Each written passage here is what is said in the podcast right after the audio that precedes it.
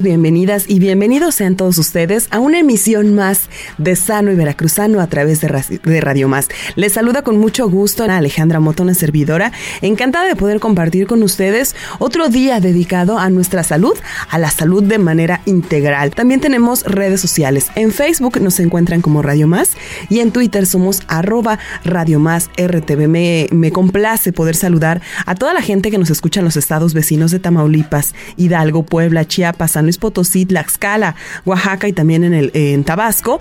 Les agradecemos su sintonía y a todos quienes a través de nuestras frecuencias a lo largo y ancho del estado de Veracruz nos escuchamos en los 212 municipios, en la zona norte 106.5 y 101.3, la zona centro 107.7 y 105.5 y en el sur a través del 95.7. Esto es Sano y Veracruzano y como ya escucharon en la cápsula introductoria el día de hoy en el marco del Día Mundial de las Enfermedades Raras, Vamos a hablar de lo raro para familiarizarnos y sobre todo para ayudar.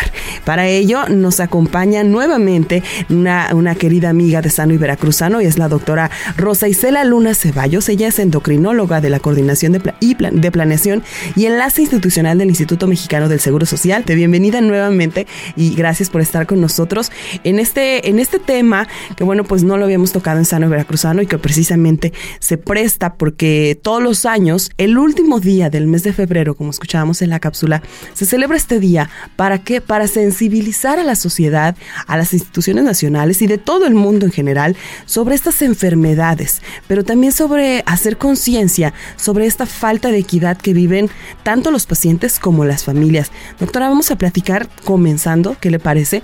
¿Qué se, ¿A qué se le considera una enfermedad rara? Bueno, una enfermedad rara la podemos definir de una forma muy sencilla y es una enfermedad poco común. Esta enfermedad poco común se calcula que, como se mencionó, se mencionó en la introducción de este programa, eh, existen alrededor de 7.000 enfermedades diferentes, hasta 7.000. Y eh, por ser poco común, pues no hay una forma eh, donde uno como médico pueda tener un libro, un texto para decir, pues el paciente tiene estas manifestaciones clínicas, ah, tiene esta enfermedad, hay que hacer estos diagnósticos, estos estudios de laboratorio y este tratamiento. No hay unas guías para este tipo de enfermedades. Entonces, eh, se considera que en la población uno de cada dos mil personas puede llegar a tener una enfermedad rara en ese, hablando precisamente de estas cifras, es eh, aproximadamente un 7% de la, de la población mundial la que padece esta enfermedad. Eh, ¿Tienen algunas características, doctora, además de naturalmente que aparecen con baja frecuencia, por eso también se, se le conoce como minoritarias, pero hay alguna característica, otras más que compartan este tipo de enfermedades? Bueno, generalmente son enfermedades que se presentan desde el nacimiento o en etapas muy tempranas de la vida. Eh, pueden ser de origen genético y este origen genético muchas veces no es tanto transmisible de una generación a otra, sino mutaciones nuevas que surgen en los pacientes. Eh, pueden ser también tener un origen infeccioso, eh, sobre todo durante la gestación de la madre y bueno, pueden adquirirse también, pero la mayoría son de tipo genético. Se presentan desde edades muy tempranas y, la, y muchas de estas pueden a los tres años de edad la mayoría ya presentar manifestaciones clínicas. Quizás no llegar a un diagnóstico, pero sí ya tener manifestaciones clínicas que van a hacer que los padres puedan requerir acudir con un médico. Eh, hablamos de estas enfermedades que, bueno, pues naturalmente, es, eh, es decir, pues una atrofia muscular, eh, esta osteogénesis imperfecta, esos, estos padecimientos que se manifiestan en el nacimiento. Sin embargo, sí hay un, un alto porcentaje también, doctora, que se pueden ver hasta la edad adulta. ¿Es correcto? Mm, aquí el problema lamentablemente es un diagnóstico tardío. Ok. No es que surjan en la edad adulta, sino que de forma, pues, no adecuada porque no buscaron atención médica, eh, porque a lo mejor se volvió común para la familia cierta, cierto padecimiento, no se investiga en la, forma eh, temprana. ¿Qué manifestaciones puede tener? Va a depender. Al ser más cerca de 7000 enfermedades, las manifestaciones clínicas pueden ocurrir desde el cabello hasta pasando por todo el cuerpo hasta las uñas, ¿no? Pero eh, pues muchas veces los padres pueden ver, por ejemplo, en la piel algún cambio en los, en los niños, algo que no es común en la población. Por ejemplo, mencionabas la osteogénesis imperfecta. En un niño en osteogénesis imperfecta dentro de la rareza hay varios subtipos de, de, osteogénesis imperfecta y, y hay unos que son muy obvios desde fracturas. En los son los famosos niños de cristal que se tienden a fracturar con mucha facilidad y que desde etapas muy tempranas por cualquier movimiento pueden llegar a tener una fractura, pero hay otros que no se fracturan con tanta facilidad, pero clínicamente puede haber por ejemplo, en las escleras que pueden estar azuladas, eh, cambios en, en, la piel, que puede ser una piel a lo mejor muy laxa, una piel muy dura, que no tiene la textura habitual.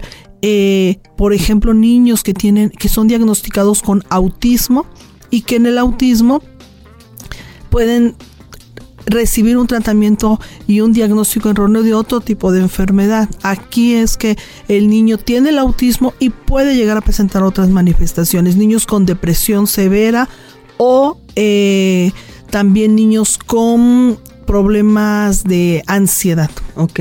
Tenemos eh, un listado, doctora, o existe algún, algún, eh, pues algún catálogo, digamos, de las enfermedades dentro de su rareza, de las enfermedades raras que sean más frecuentes, hablando propiamente del estado de Veracruz. ¿O de eh, México? Es difícil por lo mismo de ser enfermedades raras. lamentablemente son enfermedades que tienen, se llaman huérfanas, ¿no? ¿Por qué? Porque no, por, en sí las instituciones pueden enfocar a las enfermedades comunes, enfocan la mayoría de sus energías a las enfermedades comunes y este tipo de enfermedades raras a veces es difícil poder eh, primero llegar a un diagnóstico como tal decir, este, ah, pues eh, esta enfermedad tiene este nombre. Hay unas más comunes, por ejemplo, la osteogénesis imperfecta, eh, está la deficiencia total de hormona de crecimiento, algunas otras enfermedades autoinmunes. Eh, algunos pacientes que tienden a tener este llama danlos que es una enfermedad de elasticidad de la piel, algunos otros problemas de cáncer en forma muy temprana que no es común en niños, eh, que pues un pediatra lo ve y dice que esto no puede ser en un niño. No corresponde. No corresponde a la edad, entonces ya también por ser, se considera raro. Entonces, mm, como tal, no hay un catálogo, si ni para las edades comunes es difícil poder tener un catálogo, porque no se enfocan tanto las energías a este tipo de, de enfermedades. Es por eso que han surgido asociaciones para tratar de sensibilizar, de hacer conciencia para que este tipo de enfermedades pues, puedan tener una mayor, mayor atención, como que no son foco de atención. Exacto, se está dejando de lado y, por eso en Sano y Veracruzano decidimos tomar este tema pues por la importancia ¿no? de hacer conciencia sobre estas patologías poco frecuentes y además atraer la atención de estas grandes situaciones de falta de equidad y de justicia que viven las familias también que, bueno pues están en este padecimiento. Doctora, nosotros eh, al, al preparar el programa escuchábamos y leíamos que los sitios donde se han comenzado a manifestar estos nuevos padecimientos tienen un factor común, que todos son lugares con altos índices de contaminación eh, que se puede generar a, partir de actividad de empresas locales, de transnacionales, en fin, una, una insistencia de este tipo de padecimiento se ha dado en, estados con actividad minera. Entonces hablamos, hace un momento me decía usted los tipos que puede ser genética, infecciosa o inmunológica. Sí tiene entonces que ver naturalmente el, el ambiente, el medio ambiente, el entorno en ello. Bueno, eh, muchas veces ese tipo de enfermedades, eh, cuando hay una exposición, una exposición, por ejemplo, a una radiación, depende del momento, o una exposición a una infección, eh, van a surgir mutaciones nuevas que a lo mejor no existían y que posiblemente estas mutaciones es ahí donde viene la rareza, ¿no? Porque una mutación por una exposición a lo mejor a cierto, una combinación de ciertos químicos que a lo mejor no se había dado, puede causar una manifestación en, el producto, en el bebé una vez que nace, que no se, del, del cual no se tiene conocimiento. Y es muy importante por aquí en este aspecto el aspecto epidemiológico, ¿no? El empezar a reportar ya cuando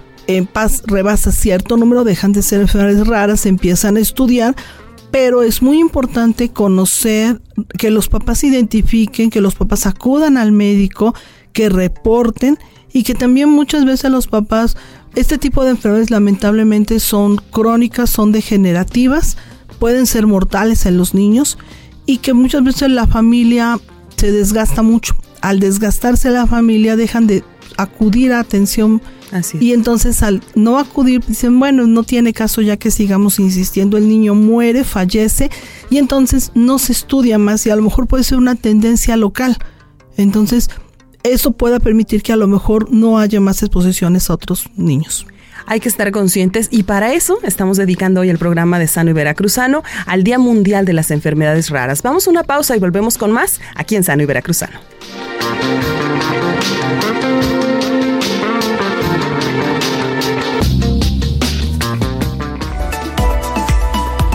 Respiramos profundo.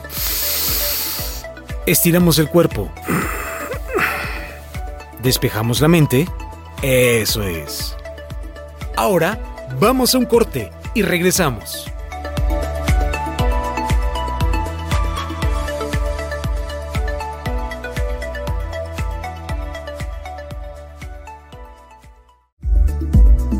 Ya estamos de vuelta en Sano y Veracruzano. A ver, ¿Abrimos los oídos? Eso es. Sano y veracruzano. El cuidado como solución.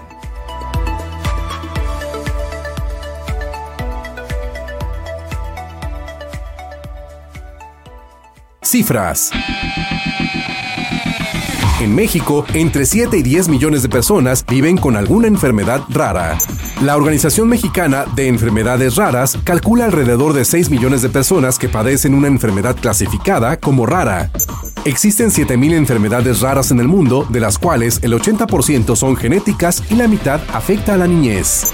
50% de los pacientes de las enfermedades raras son niñas y niños, por lo que ante la falta de diagnóstico se estima que el 30% no rebase los 5 años de vida. En quienes padecen alguna enfermedad rara, la frustración es un tema de todos los días, ya que el promedio de tiempo estimado que transcurre entre la aparición de los primeros síntomas hasta el diagnóstico suele ser de alrededor de 5 años, y en uno de cada 5 casos transcurren 10 o más años hasta lograr el diagnóstico adecuado. El retraso en el diagnóstico de una enfermedad rara trae consigo graves consecuencias para las y los pacientes y su familia. La más habitual es no recibir ningún apoyo ni tratamiento con un 40.9% en comparación con haber recibido un tratamiento inadecuado en un 26.7%. El agravamiento de la enfermedad tiene un porcentaje del 26.8%. El coste del diagnóstico y tratamiento de las enfermedades raras suponen cerca del 20% de los ingresos anuales de cada familia afectada. El agravamiento de la enfermedad tiene un porcentaje del 26.8%.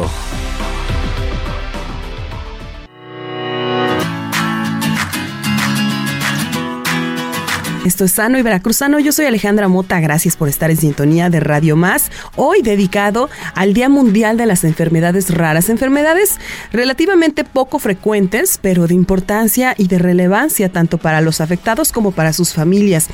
Estas enfermedades que son en la mayoría de los casos desconocidas para la comunidad y por ello en Sano y Veracruzano queremos dar la mayor difusión posible de las mismas. Y bueno, pues nosotros en Sano y Veracruzano estamos muy complacidas de tener a nuestra invitada la doctora Rosa Isela Luna Ceballos, que nos acompaña desde el Instituto Mexicano del Seguro Social y que bueno, pues estamos platicando precisamente de las algunas de las enfermedades que dentro del catálogo amplio de más de 7000 eh, enfermedades raras que se que se tienen este bueno, pues contempladas, eh, hablábamos de unas cuantas de ellas. Sin embargo, doctora, hablábamos de la importancia de la detección oportuna y de que hay veces que eh, la, los padres, madres y tutores pues estamos perdiendo un poco esa, esa sensibilidad y esa importancia que se le da a las, eh, pues las opciones que sí tenemos al momento del nacimiento. Y es aquí cuando caemos en un punto muy importante que es el tamiz, la importancia, doctora, del tamiz neonatal. Platíquenos un poco de ello. Bueno, el tamiz neonatal en México es está por ley que se tiene que hacer a todo niño que nace en alguna institución, ya sea pública o privada. Sí. Entonces, las mamás que en este momento están gestando eh, un bebé al nacer, ya sea que se atiendan en forma institucional o en forma privada, deben de proceder al tamiz. Eh, eh, si nace una institución pública, privada, pueden acudir posteriormente a una pública. El tamiz previamente se hacía para hipotiroidismo congénito, básicamente.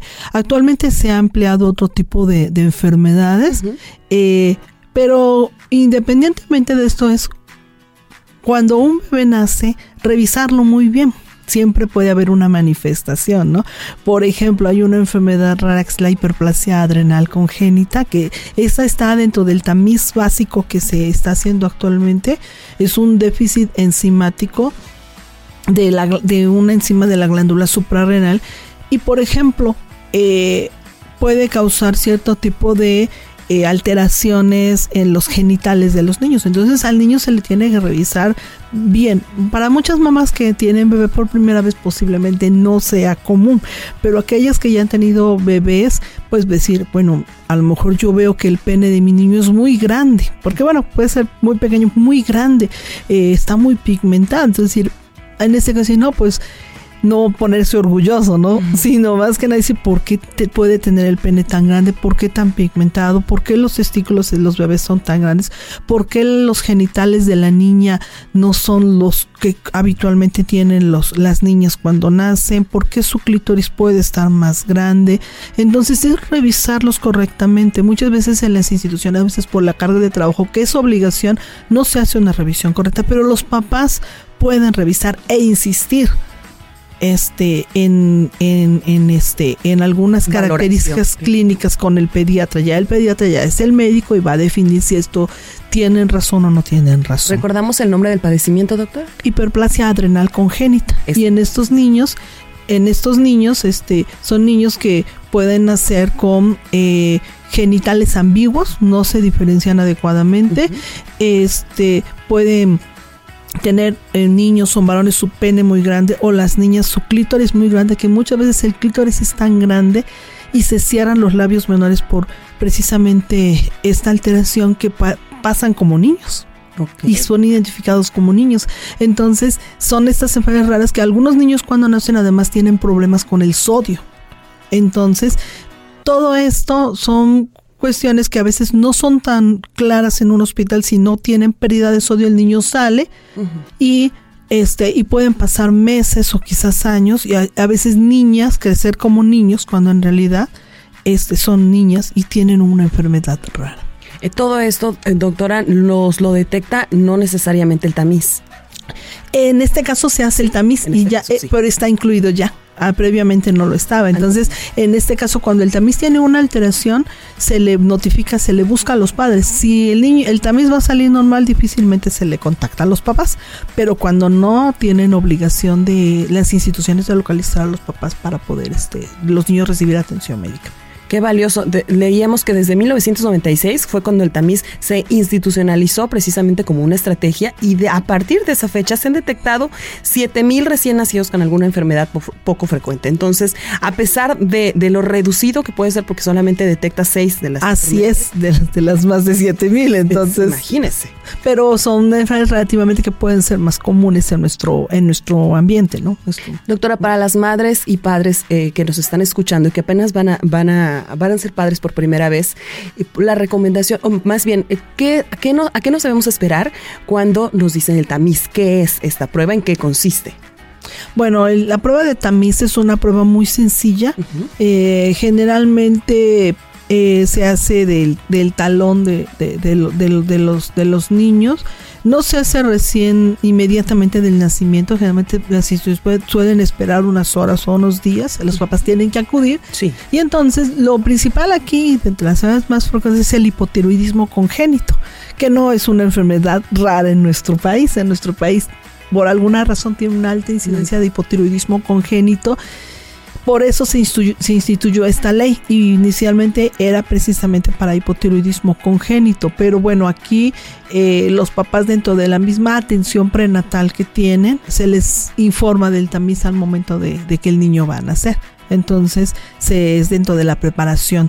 Eh, afortunadamente creo que cada vez hay menos personas que acuden al, médico, pero aún así las personas, las instituciones de salud tienen el control hasta con las parteras, las personas que aún se atienden con parteras, para que a través de sus centros de salud locales puedan acudir al, al tamiz días después. Que es un derecho y una obligación de nuestra infancia entonces. Así es, y este, y una, una obligación de las instituciones a realizarlo, ya sea públicas o privadas, por ley. Y afortunadamente se ha, se ha ido reduciendo, como dice, el tiempo de las muestras de tamiz metabólico. Es decir, antes era un poco más tardado, ahora es un poco más breve, digamos. Mm, finalmente, eh, hay eh, este tipo de enfermedades, entre más pronto se, se detecten, mejor. Por ejemplo, para hipotiroidismo congénito, es, de nada sirve hacer un tamiz ahorita y da el resultado en tres meses que fue que hay alguna alteración porque esos meses que transcurren en los bebés pueden ser vitales. Eh, entonces también los papás dicen no me avisaron nada estoy bien no que tengan la intención de decir cómo salió mi tamiz vayan a preguntar. Las instituciones tienen la obligación si un tamiz sale alterado inmediatamente tiene que notificar a los papás. Y si les notifica los papás por favor acudan lo más pronto posible porque en algunas enfermedades, entre más pronto se inicia el tratamiento, puede ser reversible. El hipotiroidismo congénito es la primera causa de, retraso mental prevenible en México. Si un niño con hipotiroidismo congénito no se inicia tratamiento en forma más temprana, el, daño es el retraso mental entonces eh, o un bajo aprendizaje entonces entre más pronto se inicia el tratamiento es mejor las instituciones aquí no es de que tenemos lugar en cuatro meses, en cinco meses, tienen que ser atendidos los niños el mismo día. Yo hasta hace unos meses estaba en, un área operativa en, en, Veracruz, en el IMSS, y si un niño salía con hipotiroidismo congénito, con sospecha de hiperplasia adrenal congénita, inmediatamente nos contactaban y el niño era valorado al siguiente día para confirmar el diagnóstico e iniciar tratamiento en forma más oportuna fabuloso, se convierten de inmediato en prioridad y bueno, pues qué valioso que, así se esté viendo desde el Instituto Mexicano del Seguro Social y así verlo nosotros como madres y padres. Vamos a una pausa, la segunda de ellas, doctora, y regresamos con más aquí en Sano y Veracruzano hablando del Día Mundial de las Enfermedades Raras.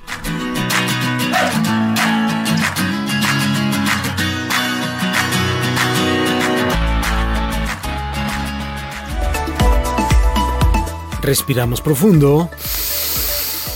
Estiramos el cuerpo. Despejamos la mente. Eso es. Ahora vamos a un corte y regresamos.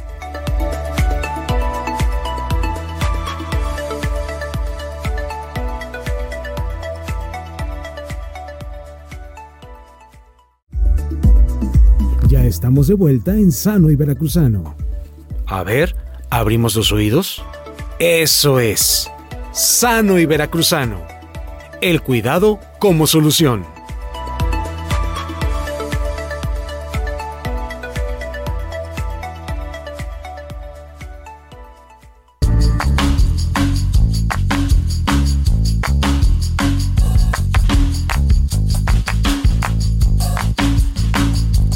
Sano y Veracruzano a través de Radio Más. Somos Alejandra Mota y la doctora Rosa Isela Luna Ceballos. Es endocrinóloga y nos acompaña de la Coordinación de Planeación y Enlace Institucional del Instituto Mexicano del Seguro Social. Gracias. Y estamos propiamente ya en el segmento de preguntas y nuestra especialista les va a resolver las dudas en el marco del Día Mundial de las Enfermedades Raras. Dice la primera de ellas. Buen día, felicidades por su programa. Les platico, a mí me dio síndrome de Sheham después del parto, ya que se infartó la hipófisis. Bueno, es lo que entendí y la verdad, aunque me han dicho que soy afortunada de estar viva, me ha sido muy complejo entender esta enfermedad, ya que son múltiples las complicaciones, tanto mental, física y sistema nervioso, entre otros, y más cuando en mi clínica me demuestran que no tienen mucho conocimiento sobre eso.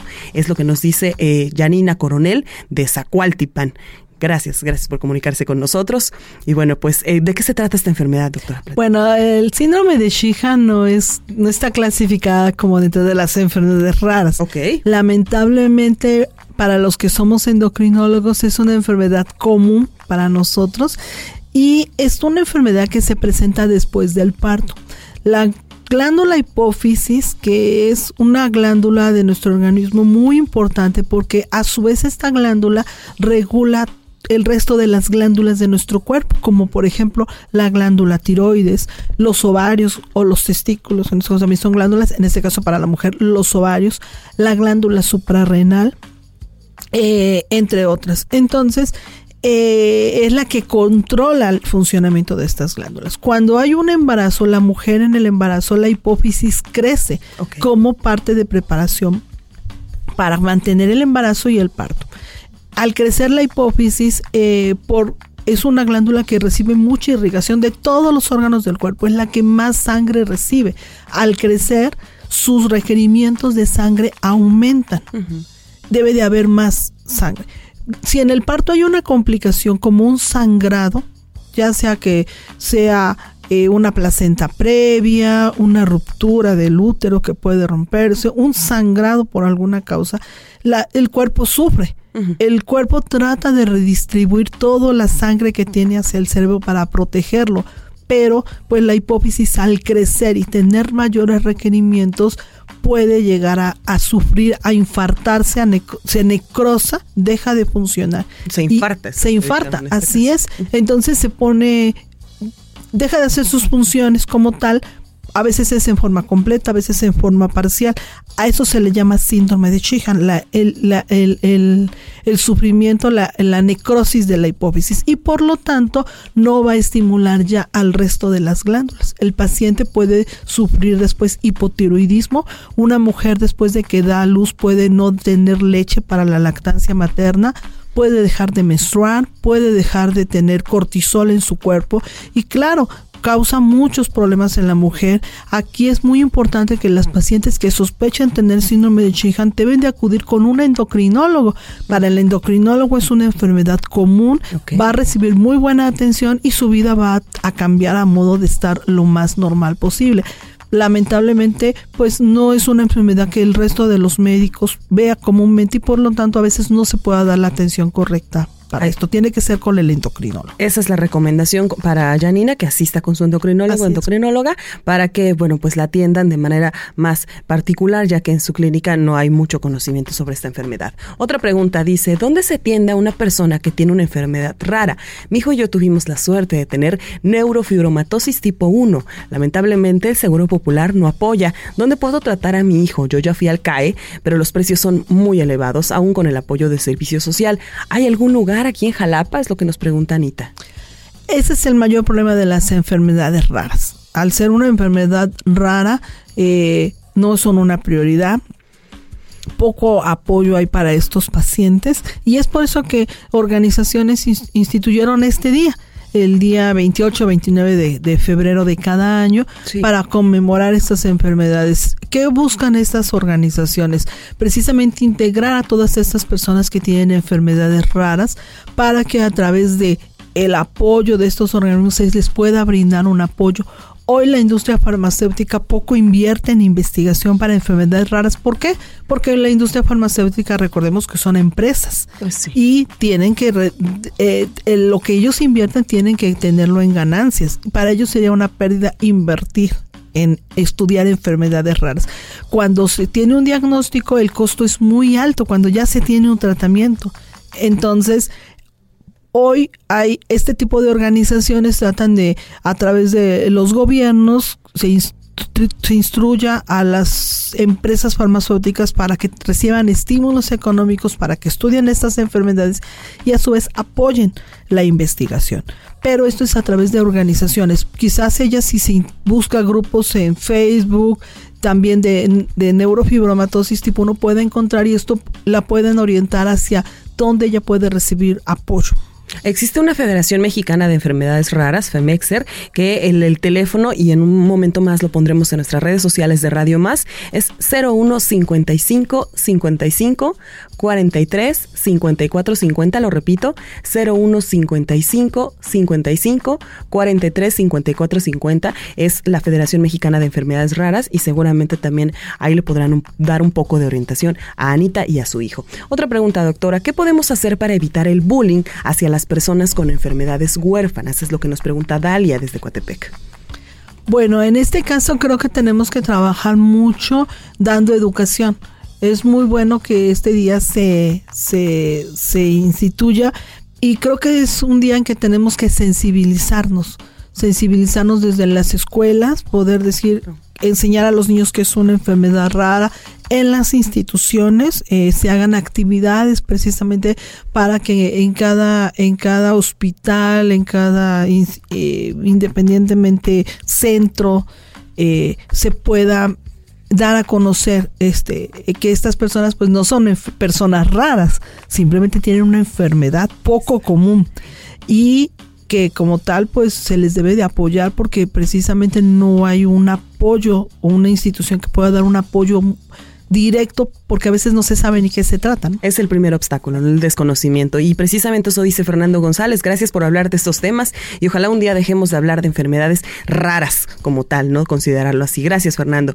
Dice otra pregunta. Si estoy tratando una enfermedad rara, ¿los medicamentos de genéricos me sirven? No todos los encuentro ahí, pero sí dos. Es lo que nos pregunta Ana Morales de Tlapacoyan. Bueno, depende qué tipo de enfermedad rara. Dentro de estas hay enfermedades raras o clasificadas como raras que quizás ya puedan ser más fácil de diagnosticar. Y por lo mismo de tratar. Eh, de tratar. Eh, algunas de ellas pues todavía no se encuentran como medicamentos genéricos. algunas posiblemente sí, dependiendo qué manifestaciones tengan, porque una enfermedad rara a veces no requiere un tratamiento específico, depende qué manifestaciones tenga esta enfermedad para poder dar este eh, el tratamiento. Algunos pacientes dentro de todas las manifestaciones quizás tengan colesterol alto y para eso sí, hay medicamento genérico, pero no es la base de tratamiento. ¿no? Muy bien. Dice, me dijeron que la fibrosis quística está dentro de las enfermedades raras. Por ahora me la trato con terapias alternativas. ¿Qué dice la medicina alópata de esta, eh, de este tipo de tratamiento? Lo que nos preguntan desde Puebla, Dominica Santibáñez. Doctora, ¿tenemos una opinión? Bueno, en este caso son 7000 enfermedades raras y este tipo de enfermedades raras pues deben de y acudir depende de la enfermedad con su especialista específico.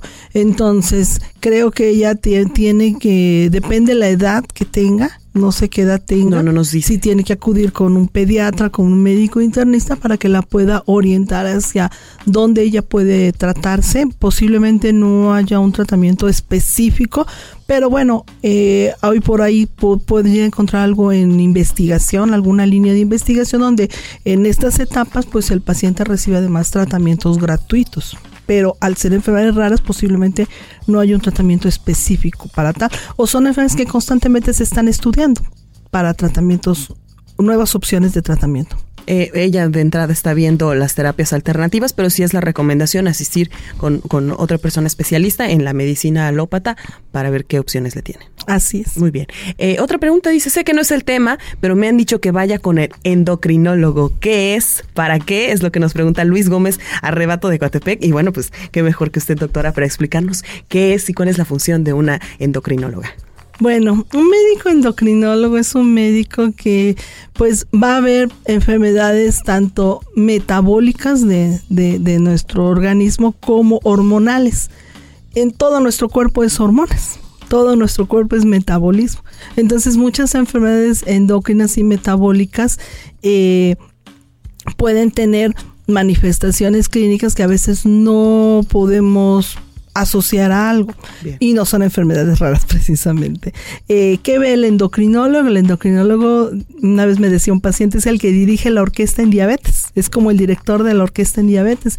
Cualquier médico debe de saber de diabetes porque es una enfermedad muy común, pero aquel, eh, los endocrinólogos nos dedicamos mucho a capacitar a los médicos, tanto especialistas como médicos generales en diabetes Eh, vemos todos los problemas de dislipidemia, colesterol, triglicéridos altos, ácido úrico elevado, problemas de metabolismo de hueso, osteoporosis, y sobre todo desde un, punto de vista más clínico, no tanto quirúrgico.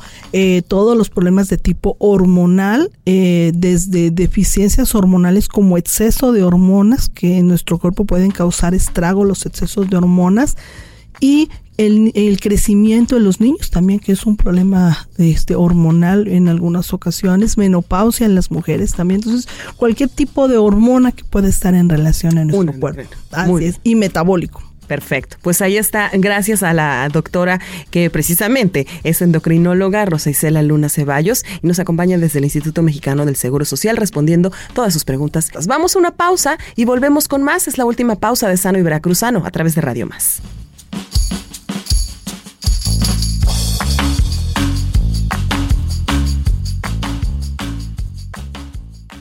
En la playa, la montaña o el malecón. Mente y cuerpo en atención. Sano y veracruzano.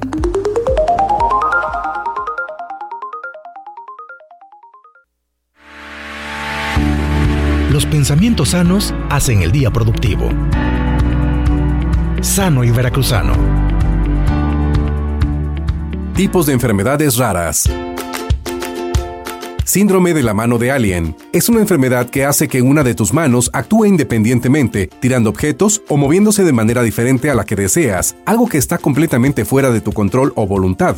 Acromia es la ausencia parcial o total de pigmento en la piel, cabello y ojos debido a la ausencia o defecto de tirosinasa, una enzima que se encarga de la producción de la melanina.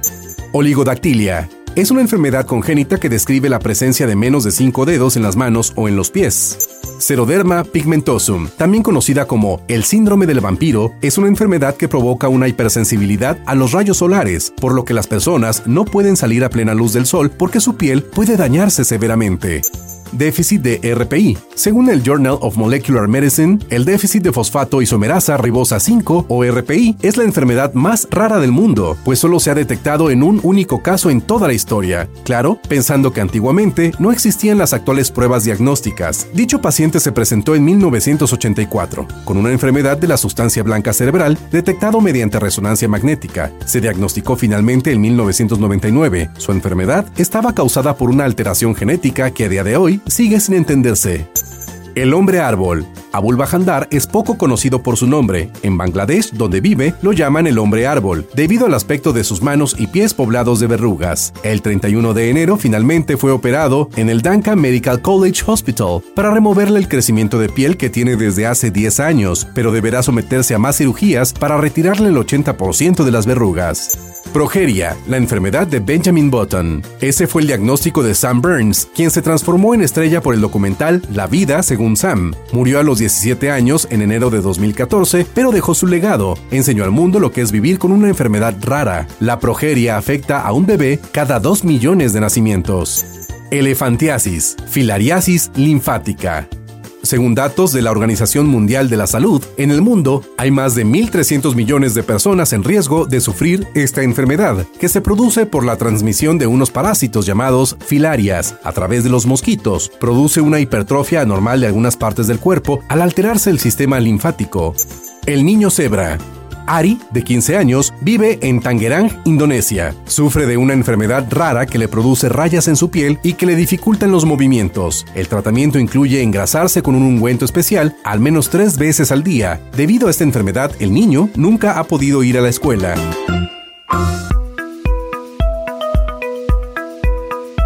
Minutos antes de despedir el programa y precisamente ya en esta recta final, hablando sobre las enfermedades raras que como característica, no todas son enfermedades raras, no todas aquellas que no se, se diagnostican con dificultad, tienen que aparecer con baja frecuencia, ya decíamos, eh, en cuanto a, proporciones, es, solamente cinco personas eh, o menos por cada diez mil, también tienen dificultades diagnósticas y de seguimiento y tienen un origen desconocido en la mayoría de las causas. Son algunas de las características de estas enfermedades. Doctora, para ir cerrando, tengo una pregunta. Dice, mi hijo de 10 años fue diagnosticado con pene oculto. Soy asegurada del Seguro Social. ¿Puede darme seguimiento sobre este padecimiento? Ya que el diagnóstico me lo hizo un médico externo.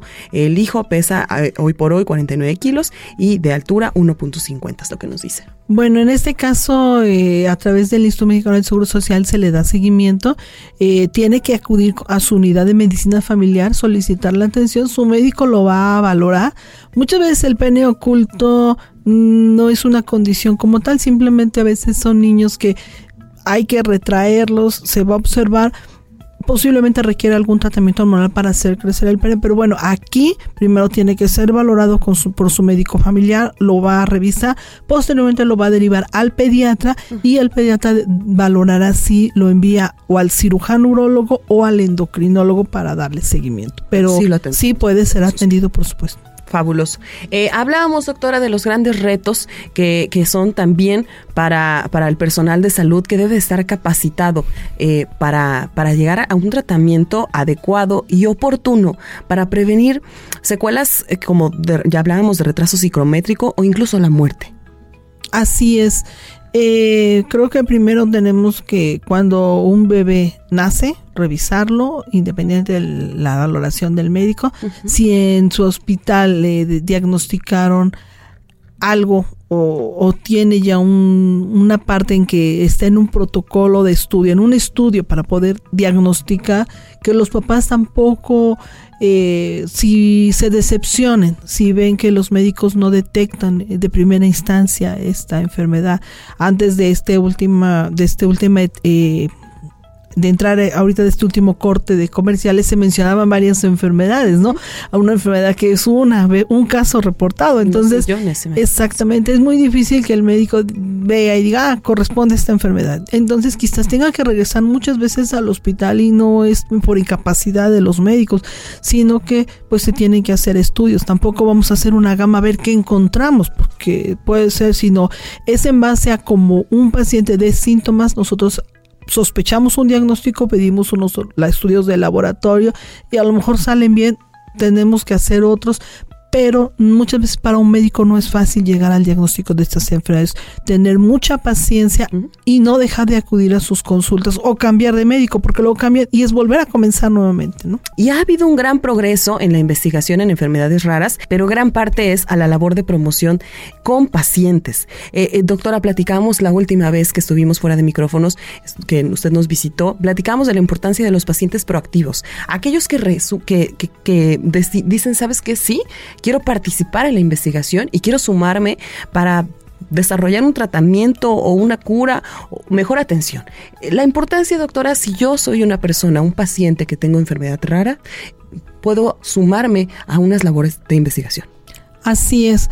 Eh, a través de la investigación clínica es como en realidad nosotros podemos ver si un paciente va va a responder a un tratamiento o no. Lamentablemente eh, dentro de la investigación hay varios tipos de investigación. Está eh, mucho tipo, depende el número de pacientes. Si tenemos dentro de estas enfermedades raras un número quizás de 10 pacientes, pues como no sabemos si el medicamento va a ser efectivo o no, el diseño de la investigación muchas veces se diseña a través de utilizar un placebo. ¿Qué significa? Que de forma ciega todos los pacientes van a recibir una tableta, pero quizás la mitad de ellos reciba un tratamiento activo y otros simplemente un placebo. Para poder tener en forma objetiva, ni los médicos saben quién recibe un tratamiento o no, si ese tratamiento en realidad va a, ser benéfico, va a responder para el paciente. Si el paciente a través de este tratamiento vemos que no va a recibir, no va a responder, pues no tiene caso después tener altos costos para este paciente. Pero la investigación además es muy ética y si en algún momento ven que el paciente que están recibiendo el tratamiento activo está yendo, le está yendo mejor que el que no, por supuesto que ese protocolo, ese estudio se cancela y aquellos pacientes que no recibían el tratamiento lo van a recibir. Están otros compasivos. El compasivo es cuando tampoco hay muchos grupos de pacientes y decir, bueno, yo considero que este medicamento puede, puede beneficiar al paciente en esto. Y entonces el mismo paciente es su mismo control para ver qué beneficios puede tener. Entonces, hoy por hoy se hace mucha investigación con, con, con mucho problema por el pequeño número de pacientes, pero sí es importante que, eh, y eso es a través de las asociaciones, que se acerquen a las asociaciones, informarse para poder este saber qué estudios de investigación hay respecto a estas enfermedades raras y poder participar. Estas estos estudios además son internacionales, son multicéntricos porque posiblemente estamos hablando de una enfermedad que a lo mejor en México hay dos casos, en Estados Unidos uno, Europa. Entonces, a través de buscar esos pacientes en todo el mundo, este, puedan recibir una una atención, una opción más y quizás al paciente no le puede beneficiar, pero quizás para futuros pacientes. Muy bien. La doctora Rosa Isela Luna Ceballos, endocrinóloga de la Coordinación de Planeación y Enlace Institucional del Instituto Mexicano del Seguro Social. Gracias, doctora, por su participación y nos escuchamos prontamente. Muchas gracias. Yo soy Alejandra Mota, nombre de todo este gran equipo que hacemos posible esta emisión. Nosotros nos vamos y nos escuchamos donde más, por Radio Más. Gracias. Terminó la consulta Ahora sí, mente informada en cuerpo veracruzano.